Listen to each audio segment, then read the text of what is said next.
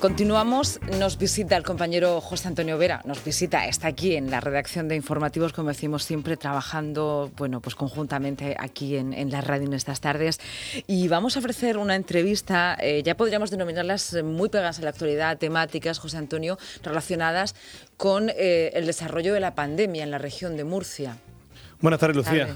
Pues hoy vamos a hablar de vacunas, porque esta mañana el ministro de Sanidad ha hablado sobre el avance, las primeras pruebas que se van a llevar a cabo en tres centros hospitalarios de España, pero hay más puntos a tener muy en cuenta cantidad de dosis que nos tocarían si la vacuna de Oxford avanza más, eh, la compra, cuánto tiempo hace falta en previsión normal para que esta vacuna sea dada a nivel poblacional. Porque una cosa es tener la vacuna, Lucía, otra cosa es que te digan que toda la población española tiene acceso rápido a una vacuna si esta vacuna y la de la gripe son complementarias o no, si puede tener algún, tipo de incidencia. Y todo este tipo de dudas hemos buscado una persona, siempre intentamos buscar expertos que ofrezcan un poquito de luz.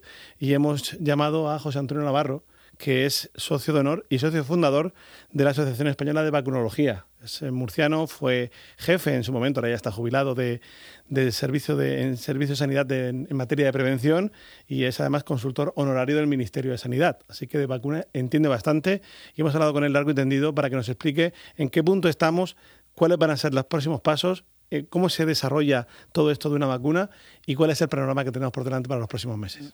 Pues José Antonio, en estas entrevistas de expertos, ¿eh? que podemos ya denominar eh, cada vez que viene tu presencia aquí a la, a la, mesa, vamos a escuchar lo que seguro que aprendemos mucho y sobre todo, bueno, pues que de alguna manera conocemos mucho mejor nuestra realidad y nuestra actualidad. Gracias. Hasta luego. Hasta ahora. Hemos conocido en las últimas horas que se está avanzando, parece con pasos firmes, en la esperada vacuna contra el coronavirus. Queremos tener más información de todo este proceso, cómo se llega a una vacuna definitiva, en qué momento estamos, cuáles son las expectativas y sobre todo mm, cómo se está llevando a cabo todo este tipo de medidas, mm, incluso de aquí hacia atrás. Y buscamos la opinión de una persona experta que sepa bastante en la materia. Y no encontramos nadie mejor que hablar con alguien que sea, por ejemplo, socio fundador y socio de honor de la, Asociación Española de Vacunología y consultor honorario del Ministerio de Sanidad. Así que saludamos ya a José Antonio Navarro. Hola José Antonio, bienvenido a Onda Regional. Hola, buenas tardes. Buenas tardes. Bueno, em, en primer lugar, eh, ese avance que hemos conocido en las últimas horas de que en España se vaya a poner ya en marcha, aunque sea a modo de prueba, en tres hospitales esa vacuna de Johnson Johnson, mm, ¿en qué punto nos coloca? Bueno, vamos a ver, lo que ha dicho el ministro ya hoy eh, son, para mí son tres cosas las, importantes que ha comentado. Por una parte, el ratificar el acuerdo que tenemos con la Comisión Europea para disponer de dosis de una vacuna, la del grupo de Oxford, eh, que la está fabricando AstraZeneca y que nos corresponden, por distribución de Estados miembros, nos corresponden cerca de aproximadamente unos 30 millones de dosis. Pero eso siempre que la vacuna se muestre cuando acabe la fase correspondiente que se está llevando a cabo ahora, que se llama la fase 3, que es la que estudia la seguridad, la, eh, la, respuesta inmune y la eficacia de la vacuna. Si al final de esa fase 3 se demuestra que la vacuna, como digo, es segura, es eficaz y tiene buena respuesta, entonces la, Comisión Europea ejercitaría esa opción de compra y dispondría de 300 millones, de los cuales le vendrían 30 a España. Eh, eso es uno de los anuncios que ha hecho. El otro es también para mí muy interesante que otra de las vacunas, una norteamericana, que es el laboratorio Moderna, eh, ha seleccionado una planta española para lo que ellos llaman el fill and finish, es decir, el, rellenado del vial, pasar, de, pasar de un, del granel a, pequeñas dosis, el etiquetado, el acondicionamiento, etcétera, etcétera. Y eso se va a hacer, eh, si no todo, en parte, en una planta española. Y yo creo que el tercer anuncio es el de, eh, como comentaba, que la segunda, la fase 2, mm, mm, que es una fase que estudia también la seguridad y la inmunogenicidad, entre otros países se va a ensayar en España, en tres hospitales, en Batecilla, en La Princesa y La Paz de Madrid, y como ya digo, va a ser con más de 190 o 190 personas de 18 a, 60, a 55 años para estudiar, como digo, la seguridad y la inmunogenicidad, pero que se forma parte de un estudio a escala mundial, es decir, que no se va a hacer solamente en España, sino que se va a hacer en varias partes del mundo, y si sale bien, ya se pasará a la fase 3, que ya son con 60.000 personas, es decir, que la cosa ya cambia radicalmente. Mm. Esa fase 3 que sí está, por ejemplo, en ella, esa vacuna de Oxford que comentabas de 30 millones de dosis que le tocarían a España. Exacto, exacto. Mm. Moderna, Moderna y AstraZeneca están en fase 3, pero no quiere decir que la primera que llegue sea la mejor. O sea, mm. que, estamos en fases muy, muy preliminares. No se puede saber todavía si van a resultar exitosas. Depende cómo, qué entendamos por la palabra éxito, si van a evitar muertes, si van a evitar fallecimientos, si van a evitar ingresos en UBI, enfermedad grave, evitar la infección. O sea, que depende también del parámetro que nosotros seleccionemos. Y de momento los, los, los resultados preliminares de fase 1 y fase 2, pero que insisto, son con muy pocas personas, los resultados pues no son malos, digamos que son en general bastante buenos, hmm. pero habrá que comprobarlo todo eso en la fase 3. ¿Existe el riesgo de, por querer correr demasiado y ser el primero, mm, se puede hacer algo mal? Vamos a ver, eh, eh, eso es una idea que tiene la población. Yo creo que si las cosas se hacen bien, eh, no tiene por qué, porque una vacuna antes de salir al mercado tiene que pasar por lo que nosotros llamamos la autoridad regulatoria. La autoridad regulatoria en Estados Unidos la ejerce la FDA y en Europa la ejerce la Agencia Europea del Medicamento y luego en cada país la agencia correspondiente, en el caso de España la Agencia Española del Medicamento. Y eh, la, cuando, digamos, la farmacéutica tiene mm, mm, acumulado todo un dossier de información en base a los ensayos clínicos, todo ese dossier lo pasa a las agencias regulatorias. Ya digo que en el caso de Europa es la Agencia Europea. Y la Agencia Europea estudia durante meses, semanas, en el tiempo que haga falta toda la documentación solicita documentación adicional, solicita aclaraciones y pasa un tiempo que puede ser muy variable hasta que finalmente da el placet, el placet de comercialización. Pero el placet ya digo que está en función del estudio de todos los resultados de todos los ensayos que presenta la industria. Por tanto, creo que es muy difícil, incluso con incidencias políticas que no creo que las haya ni la va a haber, es muy difícil que se apruebe algo sin que la, en este caso la autoridad regulatoria dé el ok a la comercialización de la vacuna. en el mejor de los casos, vamos a ser en el punto más optimista de todo, ¿cuál sería la vía más rápida en tiempo para conseguir esa vacuna eh, a nivel poblacional importante? O sea, a nivel extendido de la población. Ha dicho una, palabra importante que es a nivel poblacional, porque estamos oyendo fíjate, muy alta, altos niveles diciendo que para el final de año. Una cosa es tener una vacuna, dos, tres, cuatro, eh, y otra cosa es tener siete mil millones. Y si son dos dosis, catorce mil millones para todo el mundo en España necesitaríamos 60, 65 siempre que el 100% de la población se vacunara. Y eso lleva su tiempo, es decir, que estamos concentrados ahora mismo que si fase 2, fase 3, pero es que no hubiera una segunda parte, que es hacer ese volumen de dosis que es eh, meterlo en, frasquitos, en viales, que es etiquetarlo, que es acondicionarlo, que es transportarlo, que distribuir los centros de salud, que hay que informar, que hay que hacer publicidad.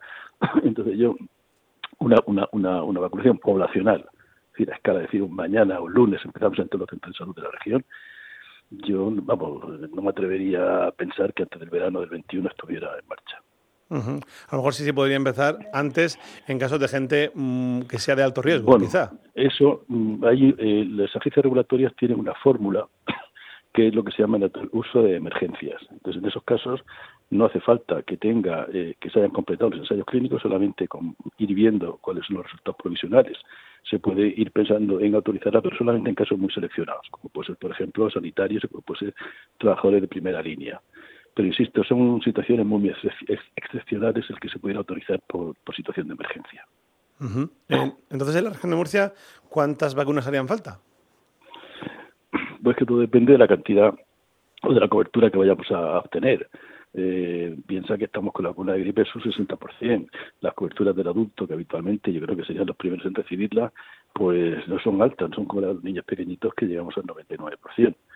Eh, claro, entonces eh, había que echar los cálculos, ¿no? Pues si calculamos un 60 o 70%, multiplicar por la, eh, la población que tenemos por ese 60% y luego multiplicar por dos porque probablemente todas vayan a las dosis.